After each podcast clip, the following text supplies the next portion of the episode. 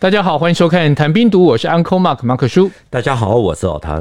我们上一期讲到九二海战还有沱江舰的故事哦，其实不少网友都敲碗说要讲国共的海上交锋。那除了上一集之外，还有没有可以分享的？或者要过年呢？你继续来一点重口味，重咸海军。要说民国海军，绝对离不开江阴。抗战的时候，海军曾在这边自成。一九四九年四月，海军也在这边演出了江阴突围。替国民政府保留了部分海军的元气，所以就先来说一下非常重要的江鹰要塞。因为那个时候解放军渡长江，这里的重炮却熄火，要不然就是把炮弹打到国军的阵地上面。这一起最著名的倒戈事件，一开始流传的是要塞司令戴荣关，他被五百条的黄金给收买，葬送了江南半壁江山。后来慢慢的解密，现在大陆有更多的资料出来。大家就知道了，说那个时候是中共地下党策动占领，戴荣光其实并没有真正的叛变。至于在台湾方面，有一位金国建伯伯，他那个时候呢是江阴要塞司令部情报官，在一九四九年四月二十一日天大亮了之后，他还打电话给戴荣官，啊，想了解怎么一回事，怎么都没有任何的行动。结果呢，他电话摇了十分钟，哈，那个时候电话都是用。摇的啊，就是摇十分钟，好不容易接通，然后话筒那边就直接劈头跟他讲说，我们解放军已经接收了啊，电话是另外是解放军接的，对对对，不是戴龙关。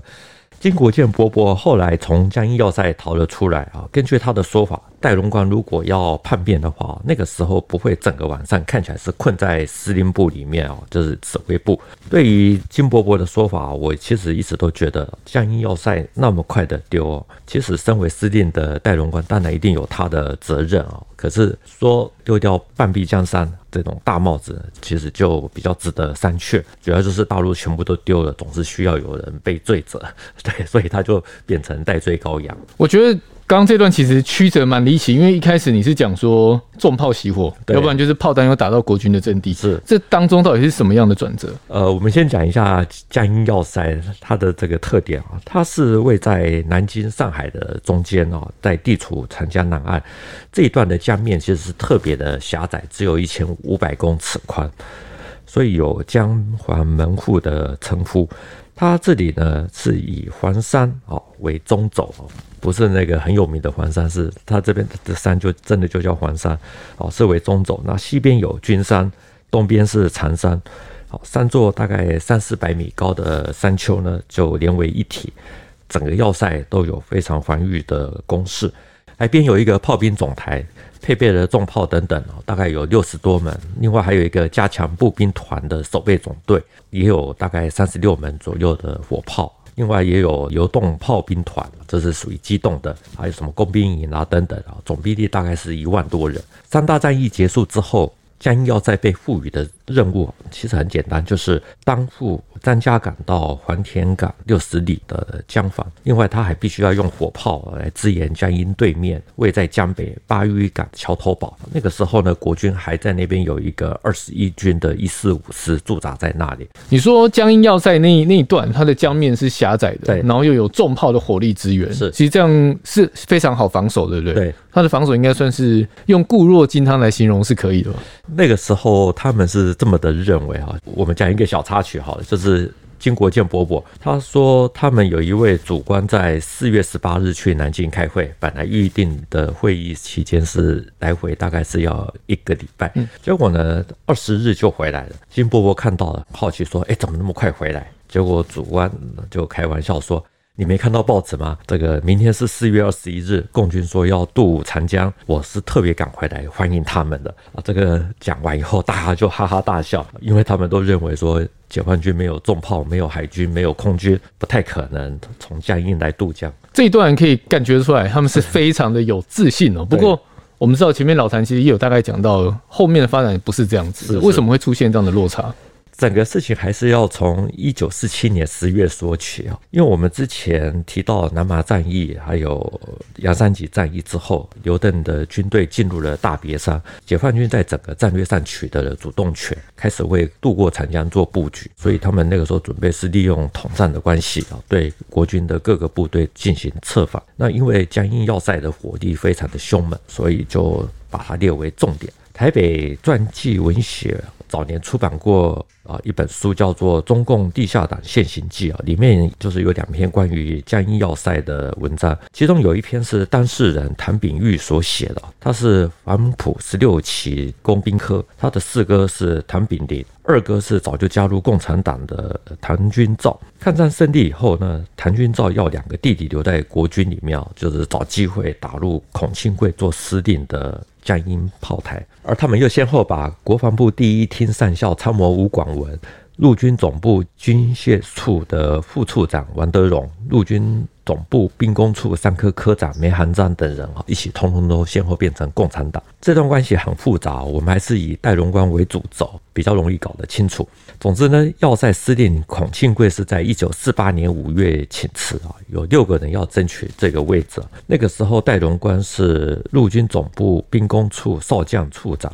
他也是其中的人选之一，结果因为他与谭炳玉、谭炳麟兄弟哦，其实是关系很好，所以中共地下党就倾向让他来接任。于是谭炳麟就想办法从江阴农民银行呢领了价值三十两黄金的经费，交给戴荣光去作为活动经费，就取得了信任。那同时呢，谭炳麟又安排了。他所拉拢的吴广文啊、梅含章啊等等，透过了很多的关系，让保健名册把戴荣光排到第一位。蒋介石批公文的时候呢，一看到他在第一位，就选定了戴荣光。经过面试啊，戴荣光就走马上任，于是就让谭炳麟啊晋升为炮兵总台的台长。另外呢，之前。被谭炳麟还有谭炳玉兄弟游说啊，加入共产党的王德荣啊，就变成是游动炮台的台长啊，吴广文就担任守备队的队长，反正就是大家全部通通都把几个最重要的位置都占据了。这就跟绑粽子一样，我一拉起来，然后好大一串，但重点就是这么大一串，这么多人，然后国军一点消息都没有吗？汤恩伯那个时候曾经跟美国顾问啊，曾经去视察，结果没有看出任何的问题。在江阴要塞二十一日的前三天，就是十八号，李延年那个时候也跟美军的官员啊去看，也没有看出任何的异状。因为呢，谭炳玉、谭炳麟兄弟呢，其实他们的准备工作是做得很好，所以让大家都感觉不出任何的问题。比如像谭炳玉，他自己还写说，他在一九四九年二月啊，那个时候他参加了国防部的一次作战会议啊。还还曾经取得了长江兵防兵力部署和作战方案要图啊，就是把这份绝密的资料后来也交了出去。所以他拿到了这份机密的情报，里面是江防兵力部署。对，这样他根本没办法打啊。我们听到这种事哈，所以有时候很多人都会用一个比较道德的角度来看哈。最坚强的堡垒必须要从内部攻破。大家都知道，战争本来就是追求胜利哈，所以面对这种事情啊，要想的是说为什么当时自己会出问题，而不是先急着用道德的角度来做评断。总之呢，在一九四九年四月二十日啊。国共两党的和谈，当然就是破裂了。戴荣光呢，他就接到了第一绥靖区的司令啊丁志庞的命令啊，就是要求准备作战。那他就立刻去大车上的黄山炮台坐镇指挥。入夜之后呢，国军二十一军啊一四五师就是留在江北的啊，那个时候遭到的炮火袭击，于是就要求江阴要塞哦要用火炮来支援。谭炳麟接到电话以后呢，命令黄山炮台的火炮啊，把那个射程缩减四百公尺，使炮弹落在一四五师的阵地上面。结果呢，打的那个师长呢，在爆发区里面呢，就大骂混蛋，怎么会这样子打？要求停止射击。好，这些对话呢，被在江北的山野十兵团的司令员叶辉他知道了以后呢，就很高兴的说：啊，时间已经到了，可以出发了。解放军的渡江战役一发起，要塞的炮弹呢就落在了左边的二十一军的阵地上面，打的军长王克俊呢这边疑心说是不是蒋介石的嫡系王牌军第五十四军的第八师他们的阵地出了问题。那我们一开始节目有提到一位金伯伯，他就是参与到这段战役，对对对。他说他们是在一九四九年四月二十一日零时。三十分，他听到了长江北岸传来了重机枪的声音，而且有稀疏的炮声。在三点的时候呢，的通报司令戴荣光说，上上千条木船已经离开了长江北岸。清晨五点半的时候呢，金伯伯的长官呢打电话给戴荣关，啊，说木船已经离南岸很近，可以开炮。戴荣关就会说，马上下令发射。可是呢，他们都没有听到炮声，大家都在很纳闷。哦，这天大亮之后呢，电话都断了。他不死心哦，就摇了十多分钟的电话。后来呢，总算有人接了，就说请司令来接电话。对方说我们解放军已经接收了。他再问，还是一样的答案，电话全部就断了。我必须说，还好你有这位金伯伯的这段论述，要不然我真的会觉得你在。看小说，你知道吗？我们解放军已经接了，真的非常像戏剧的桥段了。因为江阴要塞陷落的太快，太离奇啊。那个时候的代总统是李宗仁，他在回忆录里面说，在三四月的时候，我得到的情报是说，江阴要塞司令戴荣关已经秘密的跟共军接触，预备在渡江的时候叛变响应。他特别为了这件事跟参谋总长顾祝同商讨，顾祝同呢认为说流言不可信，怎知道？到了四月二十一日，共军渡江的时候，戴荣光果然叛变，又讲了一堆，说啊，戴荣光不可能只是为了五百条的黄金搞叛变，可能是因为大势已去了才这样子做。因为李宗仁这么一说，戴荣光被戴上了帽子一戴上去就摘不下来。解放军的渡江战役，那时候的代总统李宗仁说，江阴要塞司令戴荣光不会单纯为了五百根金条叛变。对，他说有可能是因为局势的关系嘛。那我很好奇是，他怎么会有这样的解读？然后戴荣光到底是一个怎么样的人？因为说真的，你说五百根金条也是很大的诱惑。如果是真的话，最主要其实还是在于李宗仁跟老蒋不和，所以他一直认为说老蒋在故意摆烂。那这里你刚才讲的说戴荣光是一个怎么样的人？他其实是他其实他是学经历还不错，因为我们知道江阴要塞是在一九四六年六月成立的，后来。首任要塞司令的孔庆贵是在四八年的六月请辞，大家都在去争取。戴荣关呢，他是黄埔六期炮科毕业，日本上智大学德语班、日本陆军炮兵学校等等啊，所以你可以知道说，他其实个人的条件是不差的。因为黄埔出身是，然后上过日本上智大学的德语班，对对，日本陆军炮兵学校，这个经历学经历哈，实务经验战争也有，摊开来。应该是真的下下轿。对，在那时候有竞争对手吗？呃，有非常多，就是还有其他五位也跟他一样这么优秀。对，有些也是留德的等等。好，现在的一般说法是说，戴荣关虽然是由江苏的同乡顾祝同保荐哈，可是呢，因为戴荣关想要去争取的时间比较晚了，为了要能够被圈选，就必须要黑箱操作。根据传记文学。就是《中共地下党现行记》这本书里面说的，就是为了要让戴荣关有活动的经费，所以就巧立了名目，在江阴农民银行点了一笔要塞守备队的经费啊，大概价值三十两黄金。戴荣关就拿这笔钱来铺路，果不其然啊，蒋介石照例呢就在第一名的保健名单上面呢画了个圈，并且要面审戴荣关。为了要顺利的通过面审啊，戴荣关还精心的。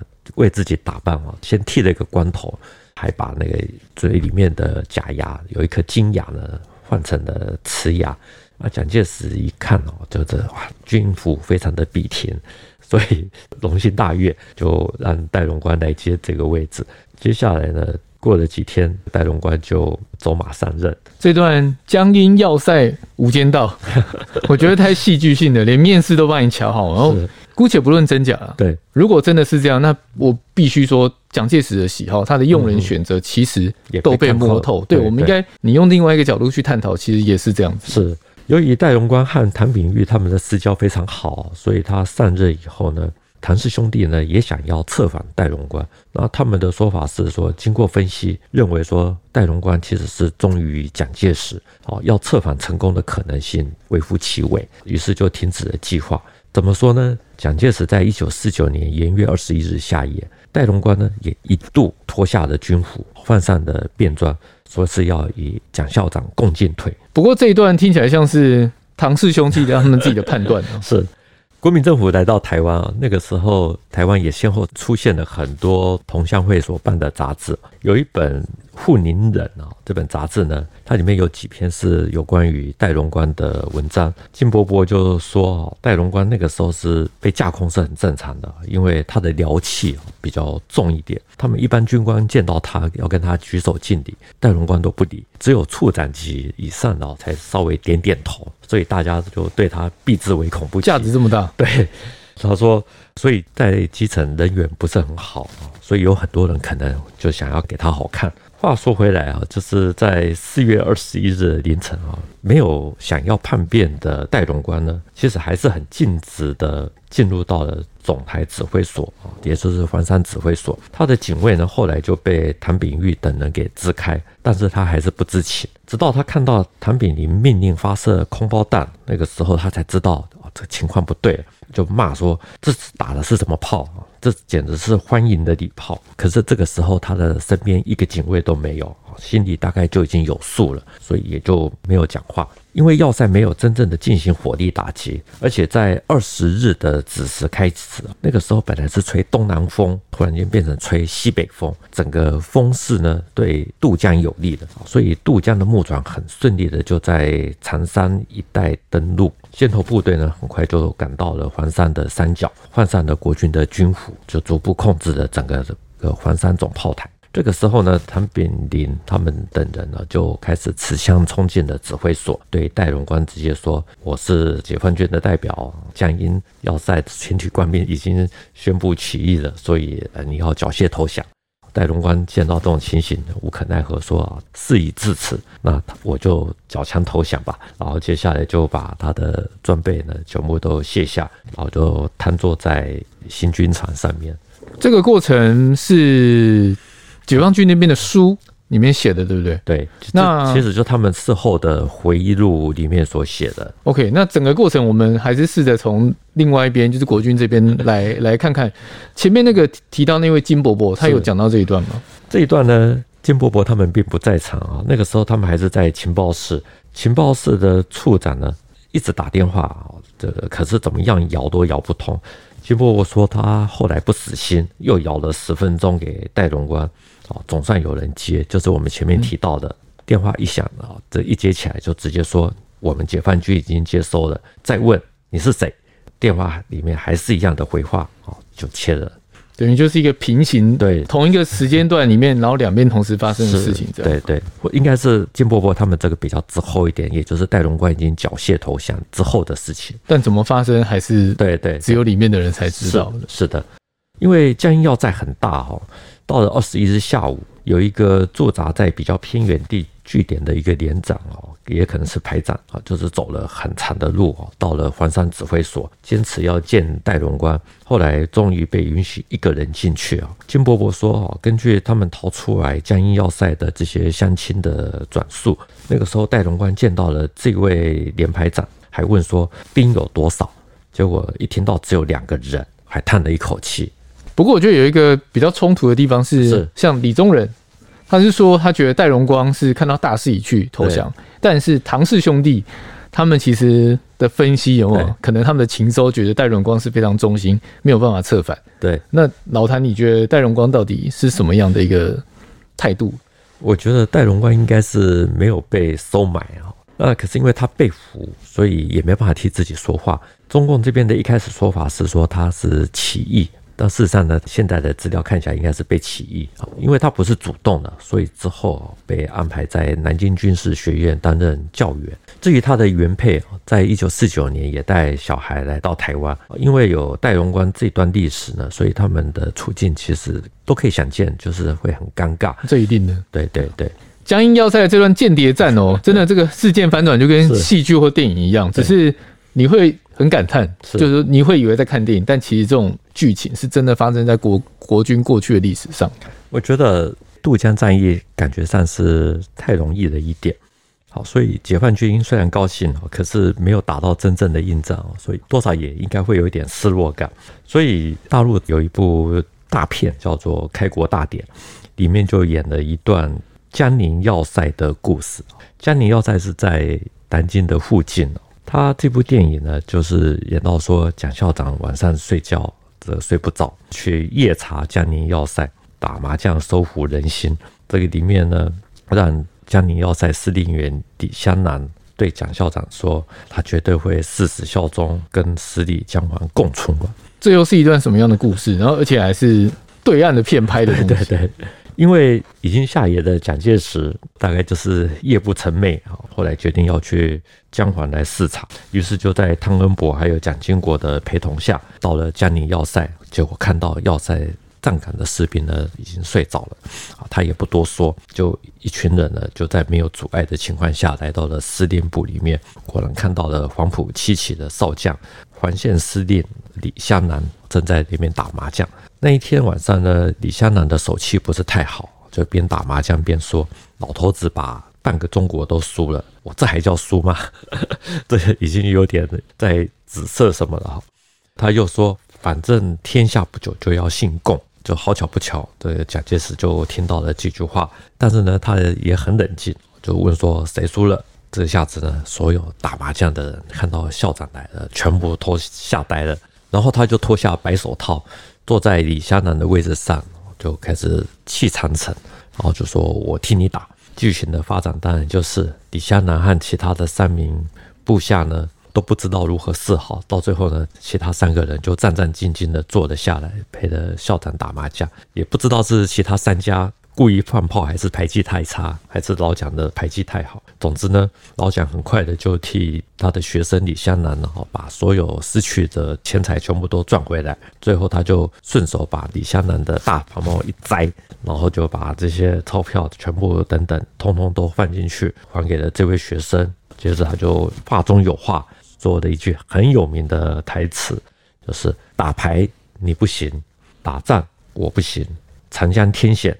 能活守住，就靠诸位仁兄了，哦、拜托了。李香兰呢，感动莫名，对着离去的校长说：“绝对会与江环要塞共存亡。”这段可信度到底高不高？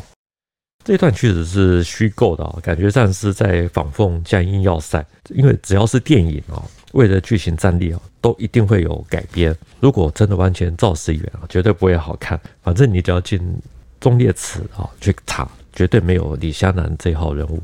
既然是虚构的，对，我们就不要聊太多了。那回到节目上，你觉得江阴要塞是可以突破的吗？因为它毕竟有天险的一个称号嘛。不只是江阴要塞，包括长江那个时候都是号称天险，其实还是一样可以突破。那个时候长江的江防是由汤恩伯还有白崇禧在负责防守，他们是以江西湖口为界。至于解放军渡江呢，实际上我们前面提到，就是从四月二十日晚间开始啊，二十一日，中共中央呢才发布了向全国进军的命令哦。那为什么会这样子呢？最主要是因为长江很长，所以他们是分段来进行。最先是从二十日，也就是刚刚讲的芜湖那边开始渡江。结果呢，刘汝明他就立刻率领部队后撤，翻山越岭啊，就是丢掉了重武器。以那个时候的态势来讲，我们只能说，就算江阴要塞在手上啊，其实早晚都一定会陷落。拉回来讲啊，我觉得那个时候透过媒体宣传长江是天险，目的其实是在安定人心，能活守住啊。蒋介石、李宗仁他们其实心里都很明白。李宗仁在回忆录里面就提到说，他认为蒋介石在摆烂。事实上，蒋介石还是很清楚，想把重兵放在上海啊，尽量多争取一点时间，把重要的物资啊、生产设备等等送到台湾。只是没想到江阴突然之间被打开缺口，情势比他预估的还要更早一些。所以说，其实蒋介石他也许他有算到江阴是会被打开的。但可能真的时间太快了，超乎他的想象，是可以这样去解读吗？我觉得他应该是说希望能守久一点，他不会乐观到认为说江阴要塞是永远攻不下来，只是说他没想到那么的快。事实上呢，那个时候来到台湾的丁字旁将军，他是江苏省省主席，京沪杭警备副总司令，他的口述历史里面就有提到这一段，他说。海军在长江就只有那几艘江帆船，根本挡不住共军的渡江。汤恩伯的部署很差，他还劝汤恩伯说：“你有多少人？你这样子一字排开，根本都没有用。”等于他看了 对，但这个是真的。是大陆有一些书哈也提到，就是为了渡江，解放军那个时候曾经先派侦察部队过江，像聂凤智的二十七军。十次过江里面有八次成功，啊，有一次还俘虏了三十名的国军，啊，还把江南的青菜还有麦苗带回去炒菜给炒给大家吃。哦，对于这一点啊，我们也可以从金伯伯的回忆文里面看到类似的说法。他说，在江阴要塞担任情报官的时候呢，他的例行工作就是要整理要塞辖区啊四乡八镇的情报，要绘制成散敌流窜状况图。也就是把每一个地区有多少零星的敌人啊，有多少枪支，都要标示在地图上。他说，在二月的时候呢，敌人大概就只有几百人。那到了四月初的时候，就人数变成一千多人以上，而且还有七八挺的重机枪，一二十挺的轻机枪。这已经是山雨欲来风满楼的情况了。你既然说连共军都可以轻松过去对岸，然后带菜回来煮，我觉得真的要强行过江是很难去。全线防止的是，对啊。老谭之前有讲过一集是杨干才跟胡长清，嗯，大家如果有兴趣可以去恶补去回忆一下。一九四九年四月二十日，哈，这个解放军那个时候发起的渡江战役，哈，就是最先的。那三野呢，他们组成的纵线集团呢，就是在南京上游最先渡江，也就是聂凤智的二十七军。汤恩伯那个时候接到了军情告急的通知呢，就下令驻扎在芜湖的二十军军长杨干才赶快去堵截突破口，同时也派出机动。部队去增援，也就是胡长清的第九十九军。那个时候呢，所有的公路就挤满了人车，败退的过程其实是很难想象的。